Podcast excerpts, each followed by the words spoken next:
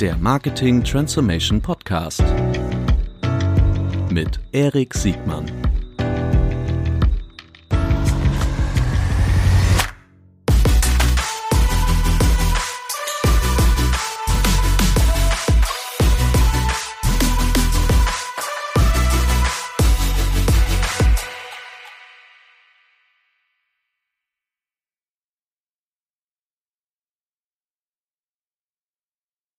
Herzlich willkommen zu einer neuen Folge des Marketing Transformation Podcast. Heute mit einem der schlausten und erfahrensten Köpfe im europäischen Marketing. Herzlich willkommen, Florian Heinemann. Moin, moin. Moin, Flo. So, wir, ähm, dich muss man eigentlich nicht äh, vorstellen, bevor du dich kurz vorstellst und das Neueste aus deinem Portfolio äh, kundtust. Ähm, möchten wir heute in dieser Folge über den deutschen Mittelstand, was die Digitalisierung insbesondere auf der Marketing- und Vertriebsseite äh, für den deutschen Mittelstand ausmachen wird und schon ausmacht. Das ist heute unser Schwerpunktthema. Aber bevor wir da gleich einsteigen, Flo, erzähl doch mal kurz, was machst du und was gibt's Neues? Mhm.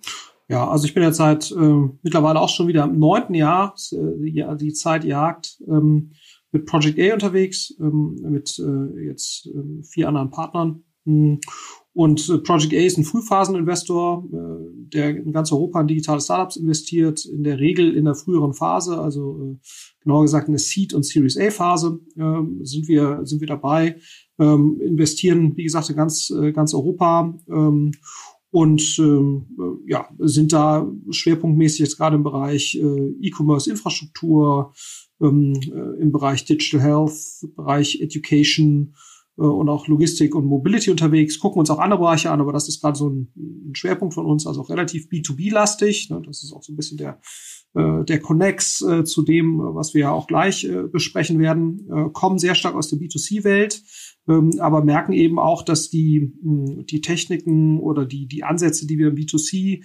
äh, eigentlich erlernt haben, auch immer stärker im B2B-Bereich äh, Einzug gehalten. Ja, was gibt's Neues? Äh, wir hatten ein sehr dynamisches Jahr 2020 und auch das Jahr 2021 ging relativ äh, dynamisch los. Insgesamt, das konnten ja auch die, die Leute an den Börsen verfolgen, ist der Bereich Digitalisierung ähm, ja einer der Gewinner von Corona. Ne, das gilt natürlich nicht für alle Bereiche innerhalb dessen, aber im Wesentlichen kann man schon sagen, dass äh, Digitalisierungsbemühungen hm, in der Breite durch, durch Corona nochmal ordentlich gewonnen haben, auch die Bewertungen nochmal ordentlich nach oben gegangen sind.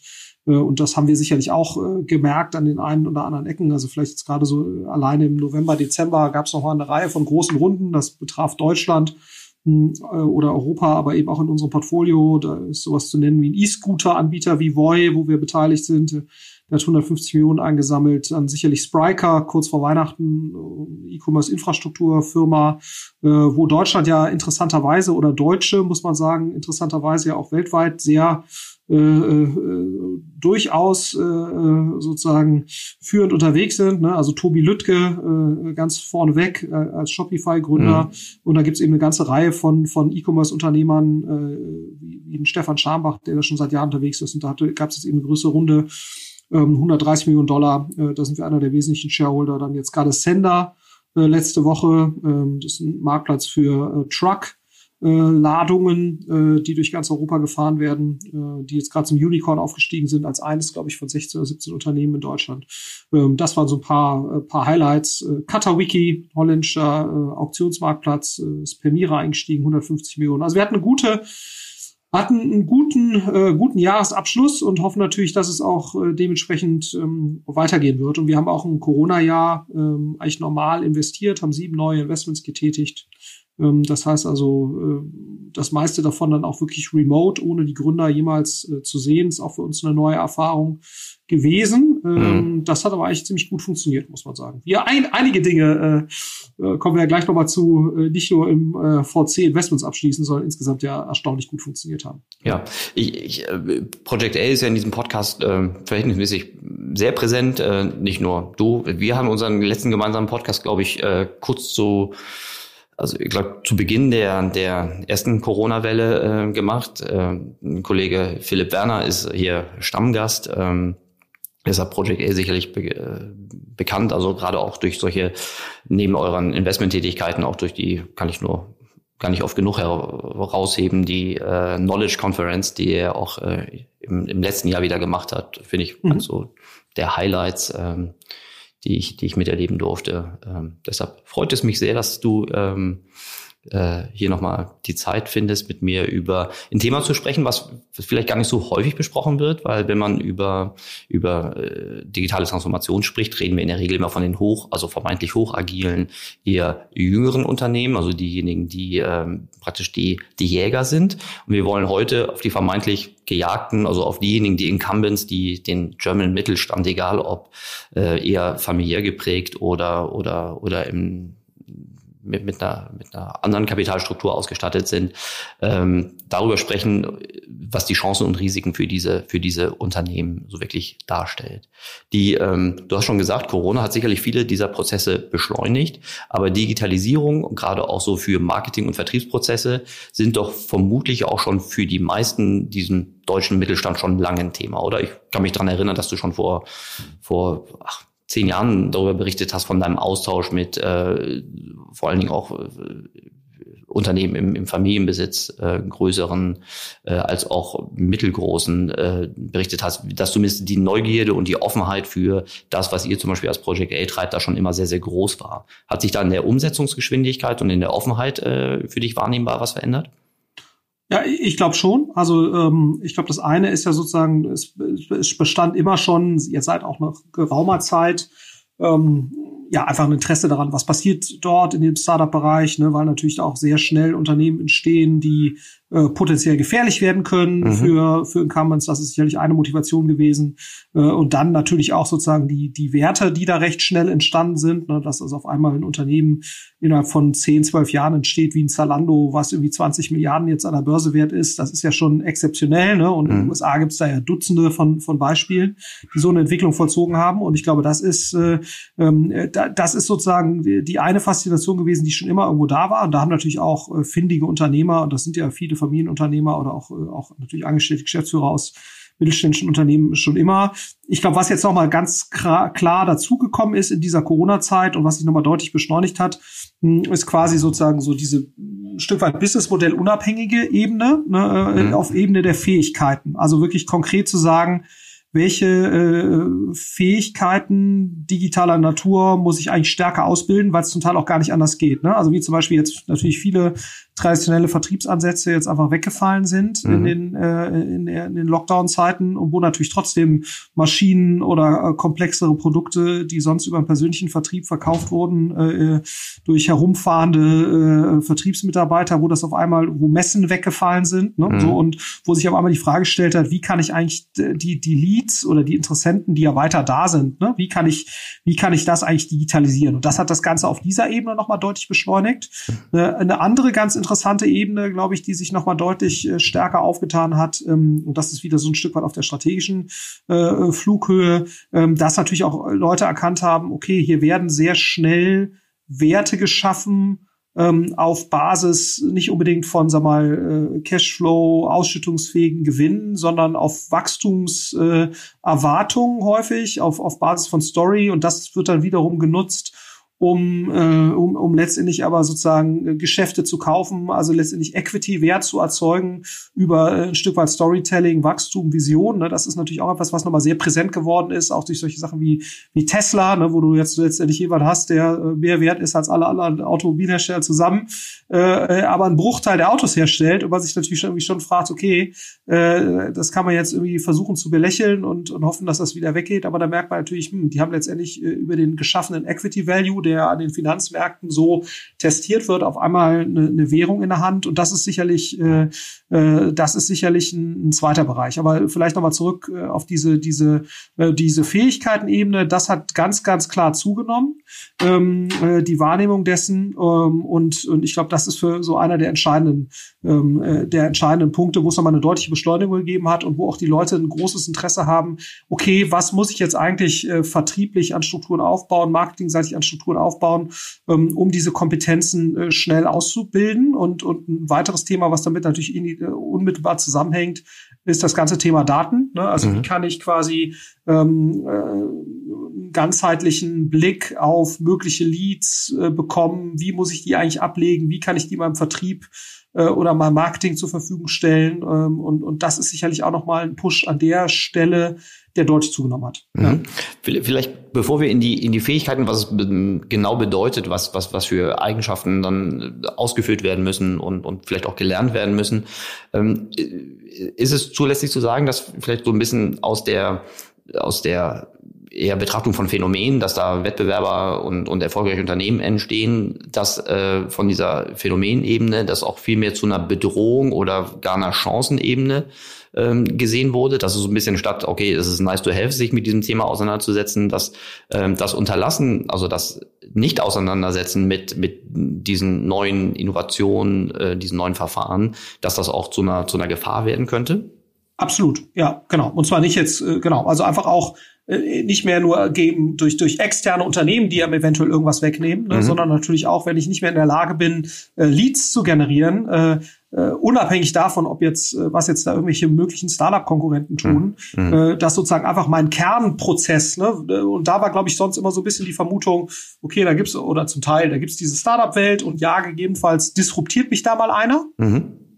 Aber ehrlicherweise, solange ich jetzt tolle Maschinen baue, mhm. wird der Weg, äh, diese Maschinen zu verkaufen, erstmal noch eine ganze Zeit lang so ähm, weiter funktionieren, ohne dass es da jetzt irgendwelche Probleme gibt. Ne? Mhm. So und und ähm, ähm, und und, ähm, und das ist, glaube ich, so, dass äh, die Erkenntnis, die jetzt nochmal neu dazugereift ist, ähm, äh, dass, äh, dass auch der Kernprozess an sich, dieses Skillset, dass ich das äh, aufbauen muss, um einfach auch mein Kerngeschäft äh, potenziell so weiter betreiben zu können. Und, und ich glaube, da, da kommt diese Chancenebene, dass natürlich auch viele gemerkt haben, wow, ja klar, ich kann jetzt auch irgendwie anderthalb Millionen Euro in den Auftritt auf einer Messe äh, investieren. Ähm, aber es ist schon erstaunlich, und ich glaube, das ist auch nur so eine, so eine Erkenntnis, ähm, wie viel ich auch von dieser äh, also physischen äh, quasi diesem, diesem Physiszwang, den ich mhm. immer so ein bisschen dachte bei komplexeren Themen, dass das dem gewichen ist, dass viel davon eigentlich auch digital geht und, und ich mir dadurch natürlich, wenn ich das gut mache, auch auf einmal Märkte erschließen kann zu deutlich geringeren Kosten oder, oder Leadquellen, von denen ich vorher gar nicht geglaubt hatte, dass das so ging. Ne? Sicherlich natürlich auch, das darf man nicht vergessen, weil die Toleranz äh, natürlich auch für eine digitale Ansprache deutlich stärker zugenommen hat, weil es auch eben nicht anders geht. Ne? Äh, und ich glaube, das ist sozusagen das, das nächste, wobei ich aber sagen würde, die Bedrohungsebene mhm. wird immer noch, ist immer noch das Stärkere in der Wahrnehmung als die Chancenebene. Aber ich mhm. gebe dir total recht. Äh, der findige Familienunternehmer oder der findige Mittelständler, der kann natürlich jetzt, äh, wenn er das aber für sich verstanden hat, schon merken, sagen, okay, ich kann jetzt anderthalb Millionen Euro in die Messe XY investieren, wenn ich das, wenn ich sozusagen vielleicht wenn ich Geld investiere jetzt in den Aufbau digitaler Lead-Generierungs- oder Marketing- und Lead-Generierungsfähigkeiten, hm, dann kann das mittelfristig eine deutlich effizientere Form sein, weil die These natürlich auch ist, dass selbst wenn Corona wieder vorbei ist, mhm. äh, digital gestütztes Marketing oder digital gestützter Vertrieb auch weiterhin funktionieren wird. Ne? Mhm. Und, und wir sehen eben auch, ich bin bei einem Unternehmen Aufsichtsrat Körber, äh, die ein größerer Maschinenbau, also verschiedene äh, Geschäftsbereiche. Einer ist äh, eben Maschinenbau von äh, Verpackungsmaschinen in verschiedenen Branchen. Und die merken eben auch, dass äh, du auf einmal eben äh, das, wo sonst immer irgendwelche Teams dahin fahren mussten, wenn so eine Maschine aufgebaut wurde irgendwo und die in Betriebnahme, dass viel davon auch geht, ohne dass da irgendein Team hinfliegt, sondern das passiert jetzt eben remote. Ne? Und, und die, ich denke nicht, dass die wieder zurückkehren werden zu einem Modell, äh, wo dann hoffentlich, wenn alle geimpft sind, äh, da wieder ein fünfköpfiges Team irgendwo hinfliegt, sondern das wird wahrscheinlich ja so bleiben, weil es einfach effizienter ist ähm, und eben auch funktioniert. Äh, und, und das wäre im Prinzip auch die Hoffnung oder die Vermutung im Vertrieb. Ähm, ich glaube, man darf sich nicht, äh, man darf sich nicht vertun. Ich glaube, man baut natürlich schon äh, über physische Interaktion gewisses Vertrauens- und Beziehungskapital auf, was nicht so einfach über ähm, rein physische Interaktion wahrscheinlich äh, über rein äh, digitale Interaktion herstellbar ist. Das ist wahrscheinlich so. Aber zumindest äh, ist die, die äh, erforderliche Frequenz, um so, eine, so ein Vertrauenskapital aufzubauen, äh, mhm. auch in komplexeren Branchen, die erforderlich ist, sich wirklich physisch zu sehen, die ist wahrscheinlich eine andere. Ne? Mhm. Genauso wie wir auch drüber nachdenken, wie wird zukünftig irgendwie miteinander gearbeitet und wie sehen dann eigentlich Büros aus und so weiter. Da geht es, glaube ich, eher dann darum, Qualitätsinteraktion und Qualitätsaustausch zwischen Personen zu fördern und, äh, und weniger sozusagen dieses selbstverständliche, ich fliege für ein Meeting nach, äh, keine Ahnung, äh, nach New York und dann fahre ich wieder zurück oder ich fliege für ein Meeting nach London und dann fahre ich wieder zurück. Mhm. Ich glaube, die Bewusstheit dieser, dieses, dieser physischen Interaktion wird zunehmen. Mhm. Gerade das, das ist ja vor allen Dingen also in, in vertrieblichen äh, Prozessen ist das ja auch sagen wir mal, Jahrzehnte gelernt. Ich habe gerade noch drüber nachgedacht, wie, wie eigentlich im, im deutschen Mittelstand so ein bisschen diese, diese Risikochancen aus, Ausbeute oder, oder Neigung so aussehen könnte.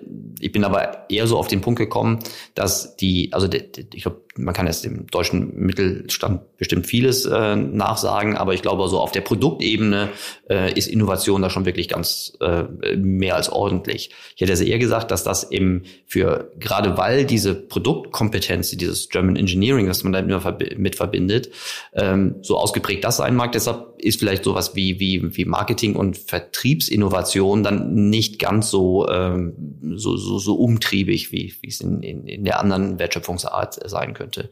Ähm, ich denke so, was, was sind eigentlich so vor der digitalen Welt eigentlich so besondere im Mittelstand, der ist dann naturgemäß ein bisschen B2B-lastiger, was sind eigentlich so die Unternehmen, die mir für, für besonders innovative Marketing-Vertriebskonzepte auffallen? Da fällt mir immer nur Wirt ein, aber das liegt vielleicht auch an meinem begrenzten Horizont oder meiner, meiner begrenzten Auffassungsgabe. Fällt dir da was Besseres ein oder kannst du der These überhaupt was abgewinnen oder siehst du das ganz anders? Das, war, das waren immer sehr technische Unternehmen ne, oder ja. und sehr innovative Unternehmen. Ich glaube, das war immer so, aber eben sehr produktlastig. Ne? Und ich glaube, das ist nochmal ganz wichtig, dass innovativ nicht pauschal, also nicht zwangsläufig heißt eben sozusagen auch innovativ auf dieser digitalen Capability-Ebene. Ich glaube, das muss man immer noch mal differenzieren. Und ich gebe dir recht, sozusagen in der Wahrnehmung, dass sozusagen dieses äh, Innovative auf physischer Produktebene, dass das sicherlich der Schwerpunkt war und dass das natürlich dann auch gereicht hat. Ne? Klar, wird, wird große, große Ausnahme, die haben jetzt keine besonders, äh, also vielleicht tue ich da jetzt auch jemandem Unrecht, ähm, aber da, da war ja der Schwerpunkt nicht so stark jetzt auf der Produktinnovation, sondern eher sozusagen auf der, auf der äh, Vertriebs- und Distributionsinnovation. Ne? Mhm. Und äh, das war da der Schwerpunkt und das äh, ähm, äh, und, und, und sonst ist, das ist aber vermutlich eher untypisch. Ne? Also ich glaube, mhm. was du jetzt schon siehst, so ein Unternehmen wie Fiesmann, ich weiß nicht, wie du die jetzt wahrnimmst, aber mhm.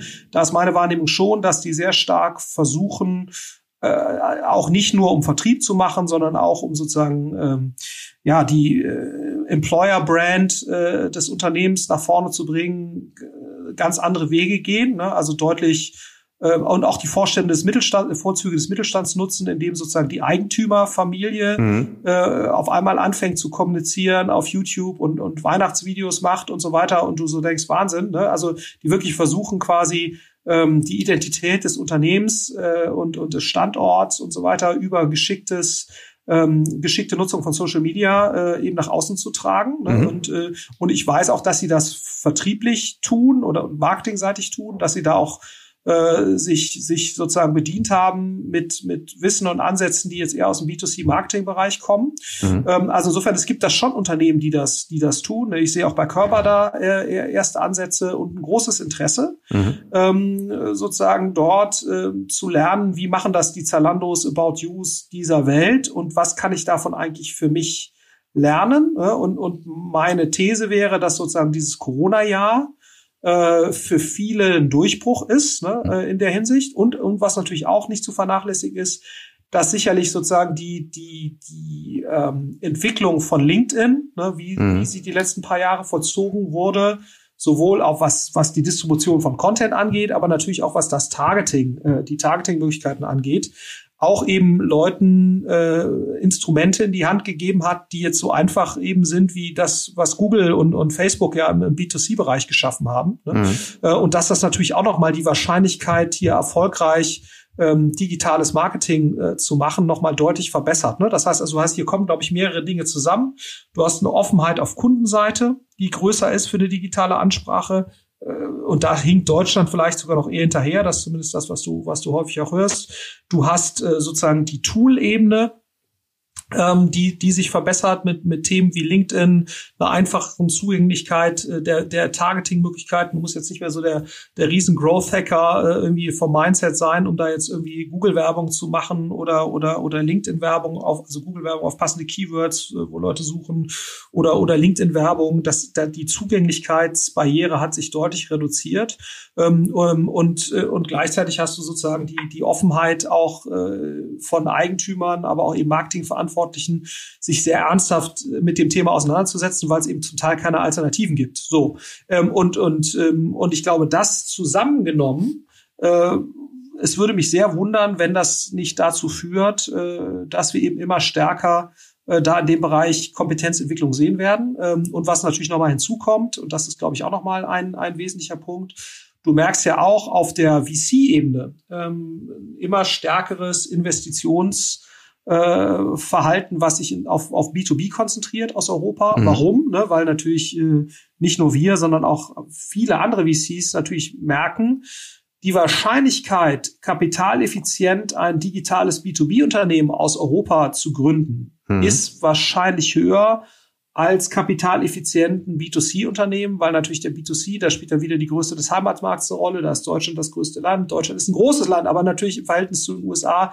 immer noch ein relativ kleiner Markt. Europa ist sehr äh, kleinteilig in der Marktbearbeitung. Das heißt, hier große B2C-Digitalunternehmen aufzubauen, das geht schon. Ne? Siehe mhm. auch Zalando, siehe HelloFresh, wobei HelloFresh ja auch in den USA mhm. ist, glaube ich, der größte Markt für die. Aber ähm, die Wahrscheinlichkeit, dass das im B2B-Bereich und auch die, die komparativen Möglichkeiten für B2B-Startups aus Europa groß zu werden in einer kapitaleffizienten Art und Weise, äh, ist, ist wahrscheinlich besser. Und natürlich auch die Kundenbasis ist hier. Ne? Also der größte äh, Markt für industrielle Kunden, äh, wenn du eben an solche verkaufst, ist, äh, ist, sind wahrscheinlich Europa und, und, und China. Ne? So, und äh, China ist nochmal ein eigenes Thema. Ähm, aber deswegen ist da, ist da Europa eigentlich eher ein Standortvorteil. Und, äh, und das ist, oder in Europa zu sein, eher ein Standard, Standortvorteil, was natürlich sonst, sonst im, im Digitalbereich eher nicht der Fall ist. Da ist es ja eher ein Standortnachteil, aus, ja. aus Europa zu kommen. Ja. Also ich glaube, wenn du die, und wenn du diese ganzen Entwicklungen zusammennimmst, ähm, müsste das eigentlich dazu führen, äh, dass stärker eben in diese Kompetenz, äh, diesen Kompetenzausbau investiert wird. Ja, ich, ich würde sagen, also selbst in meinem kleinen Ausschnitt dieses Marktes ist das, ist das äh, vielleicht noch nicht überall angekommen, aber du hast gerade die VCs erwähnt. Ich sehe das ganz stark auf der Private Equity äh, Seite, dass immer mehr äh, ähm, innerhalb des Portfolios gerade auf Digitalkompetenz eben in sicherlich vielen Stufen, da war dieses Thema Industrie 4.0 sicherlich schon länger gesetzt, aber ähm, nicht erst seit seit Corona, dass diese Themen der der der Marketing und Vertriebseffizienz äh, fingen damals an bei einem besseren Lead Management, also da gar nicht so sehr die Lead Generierung, äh, von der du vorhin auch gesprochen hast, sondern auch allein das Lead Management äh, in die also End to End, ne? also über über ein gescheites CRM, über normale vernetzte Prozesse zwischen Marketing und Vertrieb, äh, dass da ganz deutlicher Augenmerk drauf gelegt wird, weil natürlich auch die Gesellschafterseite hier verstanden hat, dass Unternehmen dadurch wettbewerbsfähiger und natürlich immer auch wertvoller werden. Und äh, äh, das, glaube ich, wird auch den ganzen Prozess nochmal weiter, weiter beschleunigen, weil das natürlich nicht unbemerkt äh, im Wettbewerb, in einem Wettbewerbsumfeld sein wird. Mhm. Die. Plus, plus, dass mhm. du natürlich auch nochmal so die Tools hast, die dann eben wie Salesforce als der Vorreiter, aber natürlich dann auch Pipedrive und so mhm. weiter, ähm, äh, in, in vielleicht einer Komplexitätsstufe drunter, die, die es natürlich auch möglich machen, äh, sowas dann eben relativ leicht zugänglich dann auch zu managen. Ja, genau. Oder eine Komplexitätsstufe drüber, wie zum Beispiel äh, Tools, die beim Account-Based Marketing irgendwie helfen, um, um wirklich noch eine noch, noch tiefere Ausschöpfung und Abschöpfung von, von möglichen Kundenbeziehungen dann unterstützen. Ähm, die, die, wir haben vorhin so über die Rolle dieser Leuchtturmunternehmen aller, aller Wirt, Fissmann äh, und Körber gesprochen. Äh, glaubst du, dass das auch so ein bisschen so ein, so ein, so ein Abstrahlungseffekt hat? Also klar, auf der anderen Seite gibt es ja immer die Early Adopter, aber dann auch im Grunde dann die, die Folgeunternehmen, die dann sehen, okay, ähm, das ist eigentlich repräsentativ und ähm, nachahmenswert oder anpassungswert äh, für meine äh, Branche. Kriegst du das in den Diskussionen mit, dass, dass man sich auch an diesen Unternehmen orientiert? Ja, ich glaube schon. Ne? Also äh, du hast natürlich auch insbesondere jetzt so eine jüngere Generation. Also du hast ja immer sozusagen jetzt Generationswechsel bei, bei Familienunternehmen. Das ist ja, liegt ja sozusagen in der Natur der Sache. Mhm. Und, ähm, und gerade natürlich die jüngere Generation, das sehen wir auch da, wer interessiert sich jetzt für Fonds wie uns oder für E-Venture oder so, ne? Mhm. So das, äh, oder Cherry, das ist ja, äh, das sind ja dann auch genau die Leute, die dann häufig eben den, in den Familienunternehmen diese Entwicklung vorantreiben. Und mhm. da merkst du schon sehr stark zunehmendes Interesse und klar orientieren die sich äh, dann eben auch an den, an den Fiesmanns dieser Welt, ne? die, die ja auch, äh, und das geht, bleibt ja, geht ja gar nicht anders, in dem Moment, wenn du natürlich anfängst, äh, Employer Branding-seitig, Marketing-seitig dich aufzustellen, ähm, dann ist das natürlich nicht, kannst du das nicht im Verborgenen tun, ne? Und, und dann nehmen Leute das wahr. Ähm, ich glaube, die direkten Erfolgsauswirkungen auf diese Unternehmen sind natürlich nicht immer so transparent. Das muss man ja auch sagen. Ich meine, da achten Familienunternehmen ja auch immer sehr gut drauf, äh, ja. dass man nicht so gut erkennen kann, was da jetzt eigentlich wirklich dann irgendwie hängen bleibt. Äh, mhm. ähm, aber klar, äh, ich meine, da gibt es natürlich auch be bewusst solche Austauschformate zwischen diesen Unternehmern. Du hast natürlich äh, sozusagen Medien wie das Handelsblatt und so weiter, die ja auch dann solche Unternehmen aufs, äh, auf, aufs Podest heben ne, mhm. ne, und, äh, und versuchen äh, da äh, letztendlich natürlich irgendwie Vorbilder zu kreieren. Mhm oder Aufmerksamkeit für Vorbilder zu kreieren. Mhm. Und das und das merkst du schon. Ne? So und ähm, und ich glaube, die die Skepsis ist da ist da ist da gewichen äh, und das ist natürlich das äh, das Spannende äh, auch an Familienunternehmen. Da brauch, musst du eben auch nicht viele Leute überzeugen, äh, sondern es reicht im Prinzip halt äh, ja eine, eine in der Regel ja sehr begrenzte Anzahl von Eigentümern oder zumindest sehr begrenzte Anzahl von Entscheidern innerhalb der Eigentümerschaft, die eben zu überzeugen. Mhm. Und deswegen können die sich ja dann auch relativ schnell drehen. Ne? Das Thema, was du natürlich nur hast, und ich glaube, das ist nochmal ein, ein relevanter Punkt, und das sehen wir schon, dass das nicht ganz unproblematisch ist. Ähm, die Frage ist ja, wie baust du dann diese Kompetenzen auf? Mhm. Ähm, und, und wo ist die Beurteilungskompetenz um zu sehen, äh, wer, wer kann das eigentlich? Können das meine bestehenden Leute? Muss ich da Leute von außen reinholen? Äh, wenn ich Leute von außen reinholen soll, wer ist da eigentlich gut? Mhm. Ja, so und ähm, und da merkst du eben schon noch größere Probleme, ne, mhm. weil natürlich sozusagen diese diese, äh, weil selbst sozusagen ihre traditionellen Headhunter, mit denen die arbeiten oder Leute, die ihnen helfen dabei, sich häufig schwer tun, ne, äh, damit jetzt wirklich die digitale Kompetenz im hm. Detail ja. äh, von, von Mitarbeitern einzuschätzen ähm, und, und äh, und das fällt eben auch, äh, das ist eben so ein bisschen das Problem. Es fehlt eben häufig diese Beurteilungskompetenz. Mhm. Ähm, und, und da ist sicherlich ein größeres Thema, ne, weil die äh, die Erkenntnis ist mittlerweile eigentlich schon, das alleine aus sich heraus zu tun, ist schwierig. Mhm. Ähm, das heißt, du brauchst eigentlich äh, Infusion von außen. Das kann natürlich über Berater kommen, aber das muss natürlich dann auch irgendwann über Mitarbeiter äh, kommen. Und, und da merkst du natürlich schon, dass sich diese Unternehmen noch recht schwer tun äh, da die richtigen Talente zu finden. Ne? Und, und äh, ich meine, das eine ist natürlich, dass, dass sie überhaupt attraktiv genug sind. Und ich glaube, da kann man ja sehr schön sehen an so einem Unternehmen wie Fiesmann, die dann eben die Vorzüge der, der hessischen Provinz äh, mhm. sehr schön darstellen. Ne? Das mhm. ist ja das eine, dass überhaupt da Leute wohnen wollen. Mhm. Ich glaube, da hast du jetzt durch Corona nochmal einen Vorteil, ja. weil natürlich viele Leute merken, so, das Leben auf dem Land ist gar nicht so schlecht, äh, äh preis-leistungsmäßig äh, gerade mit Homeoffice-Komponenten äh, und auch der ländliche Raum hat durchaus äh, ein hohes Maß, kann durchaus ein hohes Maß an Attraktivität haben. Aber das fällt solchen Unternehmen natürlich immer noch äh, schwer, äh, tendenziell, weil die Standorte, an denen die sitzen, ist eben nicht Berlin, München, Hamburg, äh, sondern häufig eben äh, im, im ländlichen Raum. Und, ähm, und da merkst du eben schon, dass das eine Schwierigkeit ist, dabei diese Kompetenz mhm. aufzubauen. Also diese Beurteilungskompetenz, die du, die du ansprichst, das kann ich total nachvollziehen. Das ist, glaube ich, das haben wir alle so auch in unserem Erfahrungswissen, dass das gar nicht so trivial ist, in diese Unternehmen reinzutragen ähm, und und auch zu vermitteln, welche Relevanz eigentlich, welche Fähigkeit zu zu welcher zu welchem Zeitpunkt irgendwie hat, weil das oft außerhalb deren eigenen Erfahrungswissen ist. Und das ist ja auch ganz normal. Ähm, die, aber vielleicht ist das ein guter Übergang, um ein bisschen weiter in die Mikroebene zu gucken, um zu gucken, was ist denn so allgemeingültig, sofern man das sagen kann, welche, welche Art von Fähigkeiten äh, müssen denn eigentlich wie entwickelt werden? Du hast ja schon das Thema, so die Fähigkeit, geeignete Mitarbeiter rekrutieren zu können. Ähm, das ist sicherlich übergeordnet äh, ein Thema, aber welche, welche, welche fachlichen Fähigkeiten sind denn in der Regel noch, noch auszuprägen oder weiter zu besetzen? Ja, ich glaube, das, äh, das eine ist sicherlich sozusagen das Thema, ähm, wie mache ich eigentlich digitales Marketing? Ne? Also wie wie nutze ich alleine sozusagen, was sind für mich die richtigen, äh, was sind für mich die richtigen Kanäle? Äh, ist es ein LinkedIn, ist es ein Xing? Mhm. Äh, sollte ich Bannerwerbung schalten? Ist es Google? Also so dieses Kanalmix, das ist sicherlich ein Thema.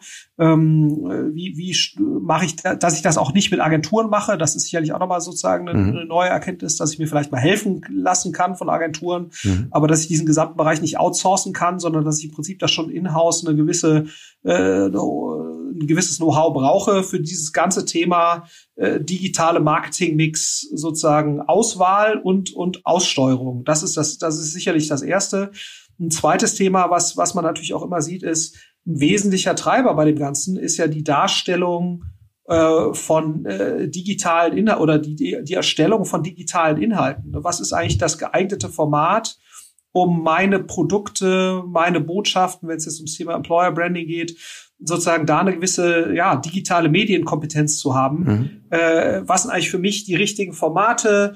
Sind es Podcasts, ist es YouTube, ist es äh, äh, so mhm. da äh, und und wahrscheinlich auch in-house äh, sozusagen gewisse Medienerstellungskompetenzen aufzubauen, weil ich glaube, das ist auch nochmal so ein so ein Key Learning ja aus den wesentlichen B2C-Unternehmen. Ja, man kann da Dinge outsourcen und ja, man kann sozusagen auf auf Bereiche auch oder auf äh, Dienstleister als verlängerte Werkbank zugreifen, aber man muss eben, wenn man schnell agieren will und soziale Medien sind ja häufig eben sehr schnell, muss man eben da auch eine gewisse Medien, digitale Medienerstellungskompetenz auch in-house haben. Ne? Mhm. So und und diesen Schritt zu gehen, zu sagen, eigentlich äh, bin ich auch als Maschinenbauer äh, muss ich den Charakter äh, zumindest im Kleinen eines Medienunternehmens annehmen. Sonst mhm. werde ich wahrscheinlich nicht in der Lage sein, da kompetitiv zu sein und ich muss da investieren. Äh, ich meine, das war ist ja auch für Händler noch nicht immer ne, im B2C-Bereich äh, noch keine gelernte Praxis. Ne, wenn du About You anguckst oder Zalando, die haben ja riesen Kreativabteilungen mittlerweile, die Inhalte selbst erstellen können und da ein hohes Maß an,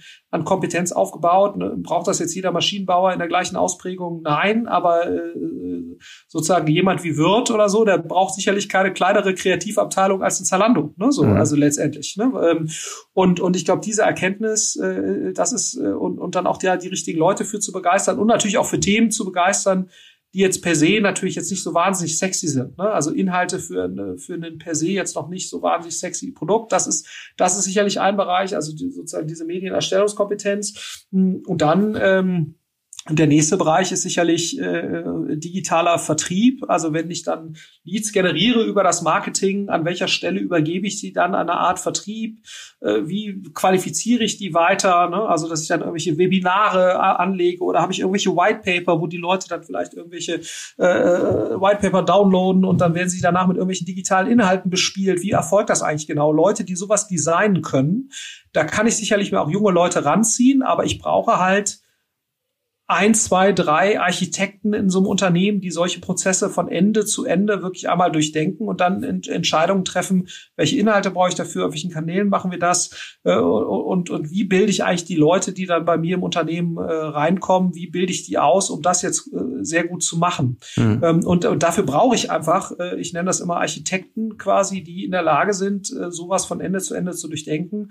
Und, und was man nicht vergessen darf, das Ganze funktioniert eigentlich nur dann richtig gut, wenn ich natürlich auch sozusagen auf der Datenebene ähm, jemanden habe, der das von, ich habe ein Marketing-Lead, der reinkommt und der dann in der Lage ist, quasi mit der Dateninfrastruktur, die geschaffen wird, den Lead durchs Unternehmen zu verfolgen, mit ja häufig deutlich mehr Medienbrüchen oder Formatbrüchen, als wir das aus dem, aus dem B2C-Bereich kennen und dann letztendlich äh, eine, eine, eine End-to-End-Trackability äh, quasi von mhm. Leads zu erzeugen, äh, um dann auch Rückschlüsse zu ziehen. So und, und da, da kommt dann eben sozusagen nochmal diese Datenebene dazu, die an sich jetzt kein wahnsinnig kompliziertes Datenanalyseproblem ist. Ne? Also die Datenanalysefähigkeiten dahinter, die sind jetzt äh, begrenzt, aber sozusagen alleine ähm, ähm, eine ganzheitliche, konsistente Erfassung der bei solchen Lead-Generierungs- oder Marketingmaßnahmen anfallende Daten sicherzustellen. Das ist eben auch eine Fähigkeit, die hat ja so niemand in so einem Unternehmen jetzt erstmal per se. Äh, und, ähm, und da hast du natürlich auch eine immer stärker steigende Komplexität mit, mit Mobile, mit äh, sozusagen jetzt äh, Privacy-Bestimmungen, die immer härter werden. Ne? Das heißt also, brauchst du schon wirklich kompetente Leute, die, die da noch einen, Durchblick haben. Und das ist, ist sicherlich auch nochmal ein Bereich, wo eigentlich ja die Unternehmen sich sehr, sehr schwer tun, ne? zumal diese Leute natürlich sehr begehrt sind, die jetzt eben für ihren B2B-Bereich zu begeistern. Und, ja. und ich, äh, ja, und das ist, äh, und vielleicht noch ein letzter Punkt dazu, was wir eben schon sehen, man arbeitet halt in diesem Mittelstandsbereich häufig mit begrenzteren Budgets. Ne? Also das ist natürlich jetzt nicht das Zalando 100, 200 Millionen, 300, 400 Millionen Marketingbudget, sondern es sind häufig begrenztere äh, Budgets, äh, wo, wo deutlich weniger Kunden ähm, mit deutlich komplexeren äh, sozusagen Use Cases konfrontiert werden. Ähm, so also die die die die, die sag mal, das Schöne oder das anspruchsvolle an dieser Marketingarbeit ist ist anders gelagert als das sozusagen bei diesen B2C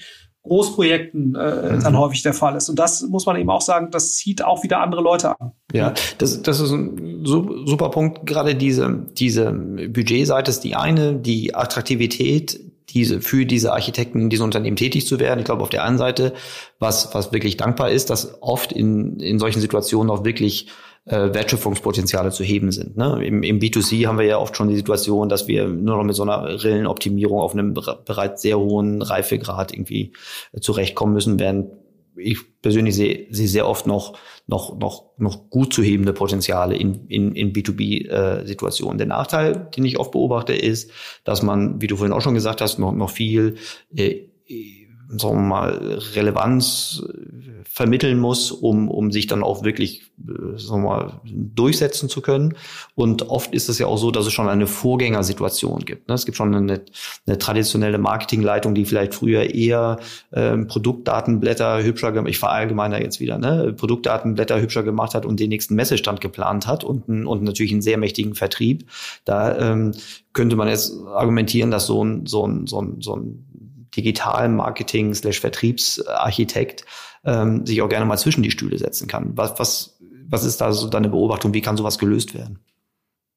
Ja, also 100%ig äh, richtig. Ne? Und ich glaube, dass das Problem ist natürlich auch, hm, dass diese Leute, wenn sie dann anfangen und versuchen, den richtigen sozusagen Digital-Marketing und Digital-Vertriebsansatz für das jeweilige Unternehmen zu finden, das dauert ja. Ne? Mhm. So, also selbst wenn du alles mhm. äh, richtig äh, in place hast, also im Sinne von die richtigen Leute, du hast Commitment, das machen wir jetzt, bis diese Leute dann Erfolge zeigen und bis diese Leute auch ähm, und diese Erfolge dann auch vergleichbar sind sozusagen mit dem, was da traditionell passierte. Nun gut, jetzt hast du natürlich eine Corona-Zeit, wo, wo sozusagen äh, traditionelle Vertriebsmethoden zum Teil eben nicht mehr funktioniert haben mhm. und da ging es nicht anders. Ne? Mhm. Aber gut, diese Zeit wird vorbeigehen.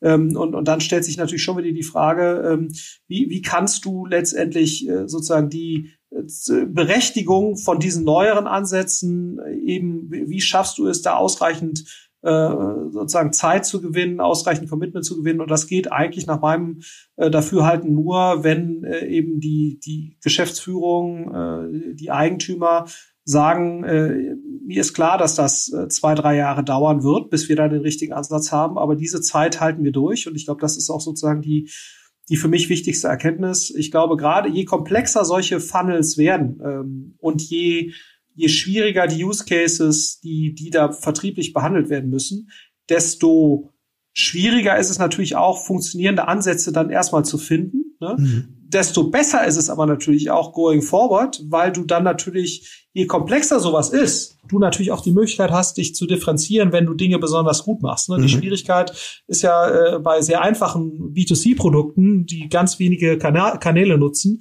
dass eine Verteidigbarkeit gegenüber mhm. dem Wettbewerb auf Basis von Marketing, mhm. die ist ja sehr, äh, nur sehr äh, kurzlaufend. Ne? So, mhm. und das ist hier natürlich anders. Aber du mhm. brauchst natürlich Leute, die das erkennen.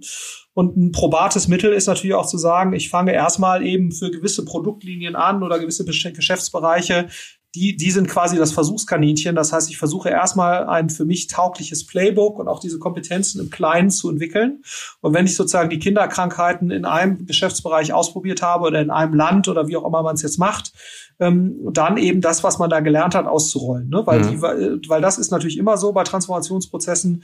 Äh, in dem Moment, wenn das Data Warehouse, was du da hast, falsche Zahlen ausspuckt oder die Leads äh, 97.000 Euro kosten und du merkst so, da brauche ich 300 Jahre, muss der Kunde diese Maschine Maschine nutzen, damit da jemals was so. Und das sind natürlich dann genau die Beispiele, auf die sich sozusagen die, die, das traditionelle Marketing-Team häufig stürzt, ne, so, äh, mhm. und, äh, und sagt hier, guck mal, ist alles ganz falsch, lass doch wieder hier auf die so und so Techniker mhm. in Mailand gehen für mhm. 780.000 Euro, letzte mhm. Messestand. Mhm. Ähm, und, und ich glaube, das äh, kann man eigentlich nur durchhalten, indem man, äh, indem man sozusagen diese Lernphase begrenzt äh, und oder äh, indem man natürlich sozusagen äh, von, von der Geschäftsführung Schrägstrich Eigentümer äh, schafft, äh, die schützende Hand darüber hält. Ähm, weil ich glaube, das ist völlig klar, das sehen wir auch bei uns, ne? selbst im B2C-Bereich, wo wir uns relativ sicher sind, wie es eigentlich laufen müsste. Wir haben da Leute wie einen Kollegen Werner am Start und mhm. häufig sehr gute. Selbst da brauchst du ja anderthalb, zwei Jahre, ne, realistisch, bis so ein Marketingansatz inklusive Retention und aller und Data Warehouse und so weiter, bis das alles so halbwegs ineinander greift, wie man sich das eigentlich vorstellt. Ne? Mhm. Das kann auch mal ein Jahr dauern, ne? Äh, so, aber selbst wenn du äh, selbst wenn du eigentlich alles bereit hast, was du eigentlich äh, meinst zu zu brauchen, mhm. äh, benötigst du einfach eine gewisse Zeit ähm, und und diese Zeit musst du musst du einfach gewähren, ja. So und ich glaube, das ist äh, das ist der einzige Weg, wie, wie man damit umgehen kann. Und ich glaube, das andere ist sicherlich auch noch mal ein Learning. Ich glaube, man braucht weniger Personen, als man das denkt, ähm, mit Vorerfahrung. Also wir fahren eigentlich immer sehr gut und ich glaube, das ist auch etwas, was ich immer versuche mitzugeben in der Recruiting-Strategie, dass ich eben nicht versuche, da ein 20 Personen digital erfahrenes, digital Marketing erfahrenes Marketing-Team aufzubauen, sondern ich versuche mich zu konzentrieren auf eins, zwei, drei wirklich gute Architekten, die mhm. zu gewinnen und die sollen dann lieber äh, äh sozusagen junge Mitarbeiter ausbilden, die unvorbelastet mhm. sind. Also unsere mhm. Erfahrung ist eigentlich die, lieber Exzellenz, wenige exzellente Leute, die dann diesen Ansatz finden, diesen Blueprint und den dann gemeinsam mit, äh, mit sozusagen unbeleckten Mitarbeitern, die aber das nötige Potenzial haben, das, das auszurollen, das ist häufig eine bessere Strategie, als, als zu versuchen, äh, da sozusagen ein komplett, äh, komplettes äh, Digital-Marketing-Team mit, mit Vorerfahrung äh, mhm. zu rekrutieren, gerade in Locations, die nicht so attraktiv sind. Mhm. Ähm, und ich glaube, das ist, das kann ein durchaus probates Mittel sein. Mhm. Ja. Deswegen finde ich einen super, super interessanten Hinweis und lass mich raten, ich glaube, es ist auch, auch hilfreich, dass diese Architekten sehr eng mit den, mit den Stakeholdern, insbesondere auf der Gesellschafterseite verknüpft sind, damit das Verständnis über, über Chancen und Risiken auch in, in nicht nur nur nach unten transportiert wird, sondern auch nach oben, richtig?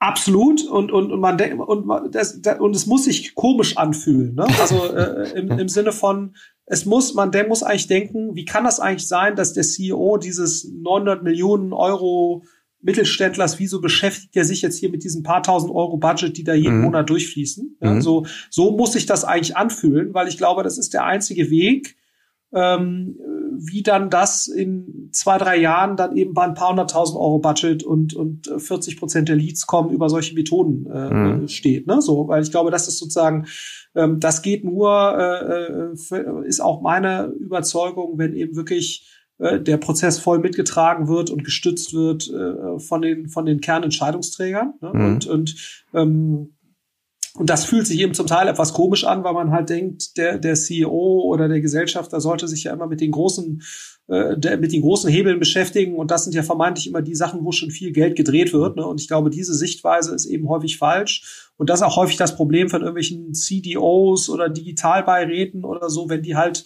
nicht die Aufmerksamkeit von Seiten äh, der Gesellschafter oder der Entscheidungsträger haben, weil die halt sagen, boah, sich jetzt damit zu beschäftigen, ich habe ja hier äh, das Hauptbusiness und das ist äh, das ist viel relevanter, dass ich mich darum kümmere, da ist der große Hebel.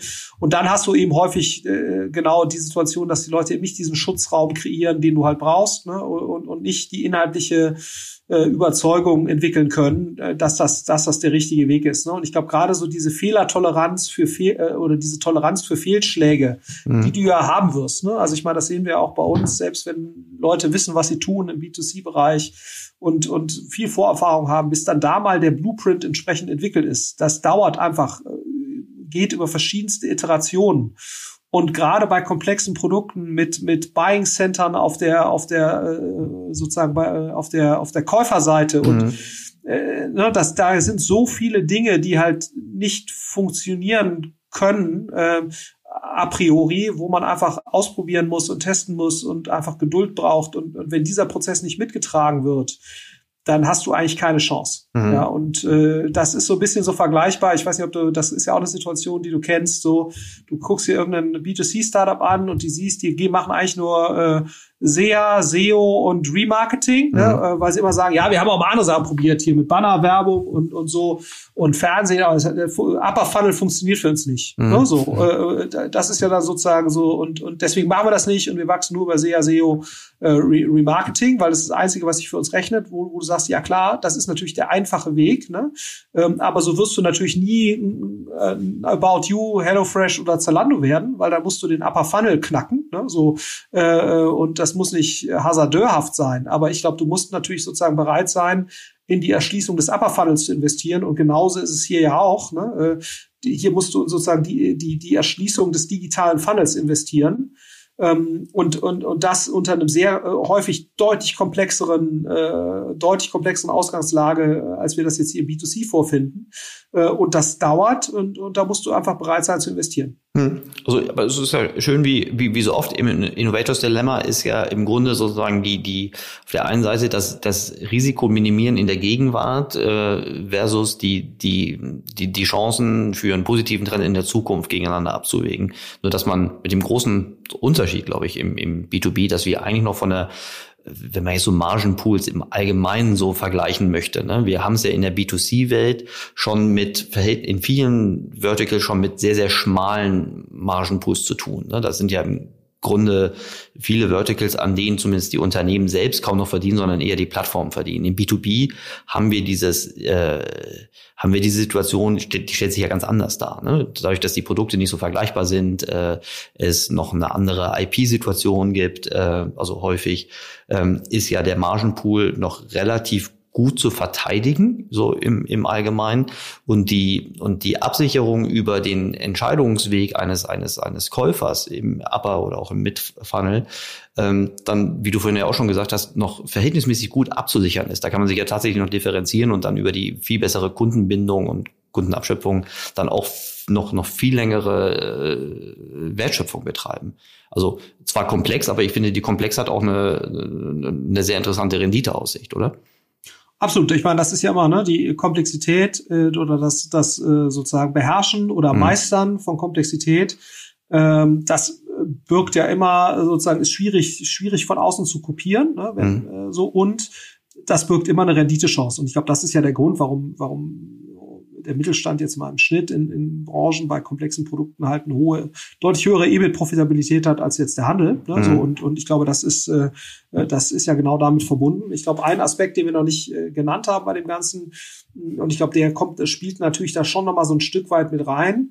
Ähm, äh, wir sind jetzt natürlich so ein bisschen davon ausgegangen, es werden eigentlich die gleichen Produkte über einen anderen Vertriebs- und Marketingweg äh, oder Ansatz äh, mhm. vertrieben. Ne? So, mhm. was natürlich dann auch etwas ist, was damit einhergeht. Und das ist ja auch etwas, wenn man sich so Unternehmen wie Fiesmann anguckt, was die auch sehr stark vorantreiben, ist ja, dass auch die Produkte an sich natürlich digitale Komponenten erhalten oder anders äh, andere Finanzierungsmodelle dahinter liegen, ne, wo du dann so diese Pay-per-Use-Ansätze aus dem Digitalen mhm. hast und und, ähm, und und so weiter. Und das ist natürlich auch noch mal etwas, was sicherlich gefördert wird oder natürlich auch enorm profitiert äh, davon, wenn du, ähm, wenn du die entsprechenden äh, digitalen Vertriebs- und, und, und Marketingfähigkeiten hast. Ne? Das, das spielt natürlich dann oft nochmal ineinander, aber das ist, glaube ich, nochmal wichtig, wichtig, das nochmal separat zu erwähnen, ne? dass das natürlich nochmal ein zusätzlicher Skill-Bereich ist, ähm, der jetzt weniger Marketing und Vertrieb angesiedelt ist, sondern, sondern eher Produkt. Im, im, im, Produkt selbst. Hm der aber natürlich starke äh, Wechselwirkungen hat, ne, weil er natürlich auch wesentlich die Retention äh, beeinflusst, die ja wiederum eine Marketingaufgabe jetzt irgendwie wäre. Ne, äh, so und und ich glaube, die, die, die auch natürlich die, die Content-Thematik, die wir vorhin schon hatten, wesentlich beeinflusst und ähm, genau. Aber das wäre mir noch wichtig, das eben zu zu erwähnen. Äh, das äh, wahrscheinlich auch, wie es im, im digitalen Bereich ja generell ist, ne, dass du sozusagen selbst wenn du einen sehr guten Marketing-Vertriebsansatz hast, dass der nur bedingt sozusagen Schwächen im Produktansatz äh, kompensieren kann äh, und, und dass du das oder zumindest nicht langfristig mhm. äh, und dass es deswegen natürlich genauso wichtig ist, äh, eine digitale Produktkompetenz mhm. aufzubauen. Ähm, genau. eine, eine, eine Innovation, also dass die Innovationsgeschwindigkeit auf der Produktseite da mindestens mithalten kann. Ne? Also das wird ja sicherlich auch diese, durch diese ganze IoT-Weiterentwicklung und auch eher nochmal gefühlt, ne? dass ähm, gestützt, dass, dass äh, auch Nutzersignale zum Beispiel für, für Marketing und Vertrieb irgendwie verwertbar werden. Und natürlich, und das ist, glaube ich, auch mal das nächste, äh, wodurch das auch nochmal natürlich wesentlich getriggert wird, und ich glaube, das ist auch etwas, was Leute zunehmend realisieren, dass sozusagen jetzt die, die Art und Weise, wie Unternehmen bewertet werden. Ne? Mhm. Also wie, wie werden bestimmte Arten von Umsätzen bewertet, ne? datenbasierte mhm. Geschäftsmodelle im, im SaaS-Modell mhm. äh, bekommen ganz andere Bewertungen von den Finanzmärkten und so weiter, dass das, äh, dass das natürlich auch nochmal diese Entwicklung treibt, wie kann ich eigentlich mein Businessmodell so verändern, das ist, oder ergänzen zumindest, dass es meine Equity Story relevant verbessert, ne, weil das mhm. natürlich wieder äh, relevanten Einfluss hat auf die Spielräume, äh, die ich habe, äh, wenn es darum geht, Investoren aufzunehmen oder oder oder Gelder aufzunehmen ähm, äh, und äh, und und deswegen, das ist natürlich auch nochmal ein Treiber, der der sozusagen an der Stelle nochmal sehr stark wirkt ähm, und wo sich auch Familienunternehmen sicherlich nochmal Gedanken machen müssen, kann ich eigentlich mit meiner traditionell ja eher Cashflow-orientierten Finanzierungssichtweise, ich habe mhm. vielleicht ein paar Banken, die finanzieren mir was, aber wesentlich versuche ich letztendlich ähm, auch Akquisitionen und so weiter über, über ähm, Cash, dass ich mir entweder, dass ich entweder habe oder mir leihe, äh, bin ich damit eigentlich in der Lage, dauerhaft meine Wettbewerbsfähigkeit gegenüber, sagen wir, eher anders agierenden, investorengestützten äh, Playern, äh, kann ich da gegen denen gegenüber meine Wettbewerbsfähigkeit so erhalten? Ne? Und mhm. die Antwort wäre wahrscheinlich eher nein. Das heißt also, auch da muss ich, muss ich sicherlich umdenken. Das ist sicherlich nochmal ein Treiber, der auf dieser Produkt- und, und Businessmodellseite sehr stark äh, erkennbar ist und wo auch immer mehr Leute realisieren, hm, ich muss eigentlich was an meiner Equity Story tun. Und das heißt nicht nur besser erklären, was ich da mache, mhm. ähm, wenn ich Investoren begeistern will, sondern vielleicht auch wirklich fundamental Leistungen anders erbringen, äh, weil im Prinzip andere Arten von Umsätzen oder andere Arten von Modellen an den Finanzmärkten eben eine höhere Wertschätzung äh, im Sinne einer höheren äh, Be Bewertung und anderen Multiples äh, bekommen. Mhm. Ja. Also ich glaube, das sieht man also spätestens im, im Dialog mit, mit äh, Private Equity Investoren oder wie sich so manche Portfolien so weiterentwickeln, äh, kriegt man da komparativ einen sehr guten Eindruck, in welche Richtung das gehen kann. Ähm, aber su super interessanter Punkt, das wäre nochmal ein, ein Gegenstand für einen eigenen äh, Podcast.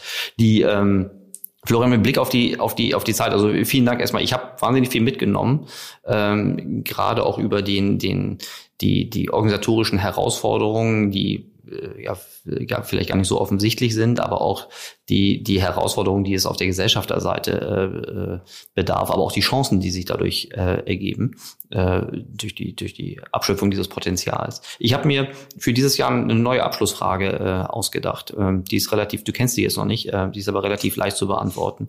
Was waren im letzten, in den letzten zwölf Jahren, was war deine beste Entscheidung, was war deine schlechteste Entscheidung? Zwölf, zwölf Jahren? Habe ich Jahre 12? gesagt? Ich meinte Monate. Deswegen war zwölf Jahre. Oh, könnte ich ja sogar meine Frau sagen. Ja. äh, nein, das, das kann ich jetzt natürlich, das kann ich jetzt natürlich nicht sagen. Nein, aber äh, die, die, die beste. Bist du zwölf Jahre verheiratet? Ich bin noch nicht mal zwölf Jahre verheiratet. Gibt's ja gar nicht. Nee, lass mir dort, obwohl, lass mal gerade überlegen. Was solltest nee, du wissen? Das, also gerade zwölf Jahre. Ja, ja genau. Schön, Herr Doktor. Das gibt so einen menschlichen, so einen, so einen menschlichen Aspekt. Ja, genau. Also insofern, nee, genau. Aber wenn du sagst, wenn du sagst, die letzten zwölf Monate, mhm. dann ist äh, meine beste Entscheidung sicherlich gewesen, äh, mit der Familie sich bewusst aus sozusagen die, äh, dem, dem, dem Corona-Zentrum Berlin irgendwie äh, in Richtung Brandenburg äh, zu mhm. verlagern. Mhm. Ja, so und da ähm, eben die Vorzüge von Natur und, und so weiter zu nutzen, äh, mhm. äh, also die Vorzüge des ländlichen Raums äh, mhm. kennenzulernen. Ähm, und das ist sicherlich etwas, klar, wir werden wieder nach Berlin zurückkehren, wenn das alles sich wieder so beruhigt hat. Aber mh, mhm. ich glaube sozusagen dieser, dieser Bezug, dass das eben möglich ist und dass du so eine Zweiteilung eigentlich deines Lebens haben kannst zwischen also einem extrem urbanen mhm. und einem extrem naturbezogenen, dass ich eigentlich diesen diesen Gegensatz für mich zumindest und auch für, für sozusagen die Menschen, die mir jetzt sehr wichtig sind, also meine Familie, äh, dass ich, äh, dass ich das für mich sehr äh, gelohnt hat und dass ich das gerne so fortsetzen möchte. So eine Entscheidung, die du bereust? Ähm, eine Entscheidung, die ich bereue. Hm. fairerweise jetzt gerade eigentlich, ja, vielleicht eine sozusagen, wir waren doch erstmal sozusagen mit diesem ersten Lockdown, waren wir relativ unsicher, wie mhm. das Ganze jetzt irgendwie weitergehen würde mhm. und waren da wirklich ein paar Monate, ich will nicht sagen in Schock, ja doch kann man schon sagen in Schockstarre. Mhm. Und ich glaube, äh, gut, es ist natürlich immer im Nachhinein leicht zu sagen, war ja klar, dass das irgendwie schon alles irgendwie weitergeht, ne, mhm. so. Äh, aber ich glaube, wir haben unterschätzt, ich weiß nicht, wie dir das ging, wie resilient dann doch irgendwie der Bereich ist, in dem wir uns bewegen. Ja. Also wir dachten, das wird alles stärker getroffen mhm. und hatten uns darauf auch stärker eingestellt. Und das hätten wir natürlich im Nachhinein in der, in dem Ausmaß nicht machen müssen. Und, und dadurch wären wir sicherlich an einigen Stellen weiter. Ne? Mhm. Äh, äh, wenn wir da nicht so zurückhaltend gewesen wären, dann doch über ein paar Monate. Ich glaube, das war im Nachhinein war das falsch. Unter der Informationslage, die wir damals hatten, würde ich die Entscheidung wahrscheinlich trotzdem immer noch so wieder treffen, äh, weil ich auch schon so ein Stück weit noch geprägt bin aus dieser Erfahrung 2.8, 2.9, mhm. äh, 2.1, 2.2, ne, wo ja die Krisen, die wir äh, damals hatten, zumindest mal für den digitalen Bereich fundamentalste Auswirkungen hatten. Ja. Das war jetzt dieses Mal nicht so. In die andere Richtung, ne, in die negative äh, Richtung. Äh, genau, äh, mhm. die, äh, genau. Und, und, und das war natürlich jetzt hier im Digitalbereich kurzfristig erstmal nicht so. Man muss jetzt natürlich mal schon gucken, wie sich das mittelfristig weiterentwickelt, ne? weil sag mal, die Gesamtwirtschaft ist natürlich schon sehr hart getroffen. Das darf mhm. man immer nicht vergessen. Und mhm. auch die Digitalwirtschaft ist keine, kein, keine Insel. Ne? Äh, so in, insofern glaube ich, muss man, muss man mal gucken, wie sich das in drei bis fünf Jahren gestaltet. Aber ich glaube, die unsere kurzfristige Reaktion auf das, was da am März passiert ist, die war zu im Nachhinein wahrscheinlich zu vehement und zu stark. Hm. Ja, ich erinnere mich, wir haben ja im März irgendwie gesprochen und also ich kann nur sagen, ich, ich hatte auch so mal eher eher ähm, sehr defensive Szenarien, äh, negative Szenarien im Kopf. Mit so einem Rebounds hätte ich nicht gerechnet und ähm, gut, danach ist immer klar. Aber hast du dadurch irgendwie Opportunitäten irgendwie ausgelassen oder war das eher immer so, dass das Signaling äh, gegenüber Portfolio und Mitarbeitern, was du dir jetzt vielleicht bullischer äh, gewünscht hätte. Ja, ich glaube, ich glaube zum Beispiel, ne, dass man, das äh, es ist eher auf Portfolioebene, ne, dass mhm. man wahrscheinlich dann den Portfoliounternehmen nicht so stark geraten hätte. Natürlich klar, Reise, andere mhm. Story, ne, aber mhm. sagen wir mal so den insgesamten Portfoliounternehmen, wo er, wo er schon sehr stark geraten hat, Cash zusammenhalten. Mhm hm, also es kann sein, dass die nächste Finanzierungsrunde, dass das noch ein bisschen dauert, dass mhm. die hm. Bewertungen erstmal schwierig werden und so weiter. Mhm. So, und dadurch hast du natürlich schon eine gewisse Zurückhaltung auch mit beeinflusst bei diesen Unternehmen. Ne? Mhm. So, und, und das muss man natürlich sagen. Ich würde jetzt nicht sagen, dass wir jetzt viel mehr investiert hätten. Vielleicht hätten wir auch ein, zwei Investments mehr gemacht, das wahrscheinlich schon auch. Äh, das kann sich natürlich im Nachhinein immer als sehr schwierig erweisen, aber das sehe ich jetzt eigentlich gar nicht, oder als sehr, sehr kostspielig, ne? oder im Sinne von der Opportunitätskosten. Ähm, aber das sehe ich jetzt gar nicht mal als so dramatisch an. Ich glaube, dass da der, der stärkste Effekt ist sicherlich, sozusagen die Bremsbewegung, die wir eigentlich durch die Bank im Portfolio versucht haben zu erzeugen ne, und die sich auch so ein bisschen innerhalb der VC-Community sehr stark aufgebaut hat, ne, so, weil alle gesagt haben, Cash is King und mhm, jetzt die Kosten raus. Das waren so, die ne? Merksätze ne? der 2000er und äh, der genau. 2008, er Zeit. So. Und, und das war im Nachhinein eben für viele Unternehmen nicht der richtige Modus. Ne? Und da mhm. muss man natürlich sagen, gerade wenn du dich im Risikokapitalbereich unterwegs, wo du ja bewusst ein hohes Risiko eingehst, um potenziell hohe Returns zu haben, ne, äh, ist das vielleicht, hätte man die Krise, hätte man vielleicht schneller in einen Chancenmodus wieder umstellen mhm. müssen. Okay. Weil ja klar ist, dass es irgendwie weitergeht, so ja. nach dem Motto. Ne? Ja. So, aber klar, im, im Nachhinein ist es immer leichter äh, oder leichter, irgendwie äh, die prophetischen Fähigkeiten zum damaligen Zeitpunkt haben ja, hat ja eigentlich niemand besessen. Und man muss auch mal gucken, ne? Ich meine, jetzt äh, kommt die nächste, kommt die britische, südafrikanische Mutation. Mhm. Ne? So. Also wir sind ja noch bei weitem nicht durch, ne? So, mhm. also insofern. Äh, ja, ich hoffe, dass wir keine böse Überraschung erleben. Aber der Zwischenstand, ich meine auch das, was du eingangs sagtest, äh, du hast natürlich jetzt keine Bewertungen gesagt, aber es hat Runden gegeben und die kolportierten Bewertungen äh, der, der genannten und von anderen Unternehmen, gerade jetzt so in den letzten äh, vier bis sechs Wochen, ähm, die sind ja, äh, glaube ich, eher parallel zur, zur, zur, zur, zur Börse, als dass sie noch irgendwas, irgendwelche Krisenszenarien äh, mit eingepreist hätten. Ähm, aber das ist ja Erstmal, klar, auch wenn das kein, kein Prädiktor für die, für die mittlere Zukunft ist, aber zumindest im Hier und Jetzt äh, scheint es ja einen guten Rebound gegeben zu haben. Genau, und, und es versetzt sich natürlich auch in die Lage, relativ viel Geld einzusammeln, ne, mhm. zu, zu sehr attraktiven Konditionen. Äh, und das hat dann natürlich wieder ganz reale Auswirkungen. Ne? Man kann sich jetzt darüber streiten, mhm. ob sozusagen die Wahrscheinlichkeit, wie hoch die Wahrscheinlichkeit ist, dass jetzt irgendwelche SaaS-Bewertungen auf x mal äh, ARA bleiben, ne? Mhm. oder ob das jetzt ein bisschen wieder runtergeht. Fakt ist aber nun mal, dass man auf diesen Bewertungen jetzt äh, oder vor drei, vier Monaten sehr attraktiv Geld eingesammelt hat, mit dem man dann natürlich real was tun kann. Mhm. So insofern hat das natürlich schon direkte Auswirkungen auf, auf die Wertentwicklung, nicht nur auf dem Papier, sondern natürlich auf sozusagen das, was man an Substanz dann damit aufbauen kann. Ja. Ähm, insofern, ähm, selbst wenn das jetzt sich wieder ein bisschen konservativer entwickeln sollte äh, in, in Zukunft, hat das natürlich jetzt in dem Moment äh, auf jeden Fall sehr reale Auswirkungen gehabt. Ja. Großartig. Ja, gut. Lieber Flo, ganz herzlichen Dank für ähm, das äh, geteilte Wissen, äh, deine Zeit und äh, ich wünsche dir, äh, deiner Familie, aber natürlich auch äh, euren, euren, eurem, eurem, eurem kleinen Familien äh, äh, VC äh, und euren, euren Portfoliounternehmen viel, viel Erfolg. Ich, äh, ich freue mich schon auf die Fortsetzung mit dir. So machen wir das. Ja, ich hoffe mal, es wird gut laufen und ja, dir ebenfalls. Dankeschön. Pass gut auf. Tschüss, Flo.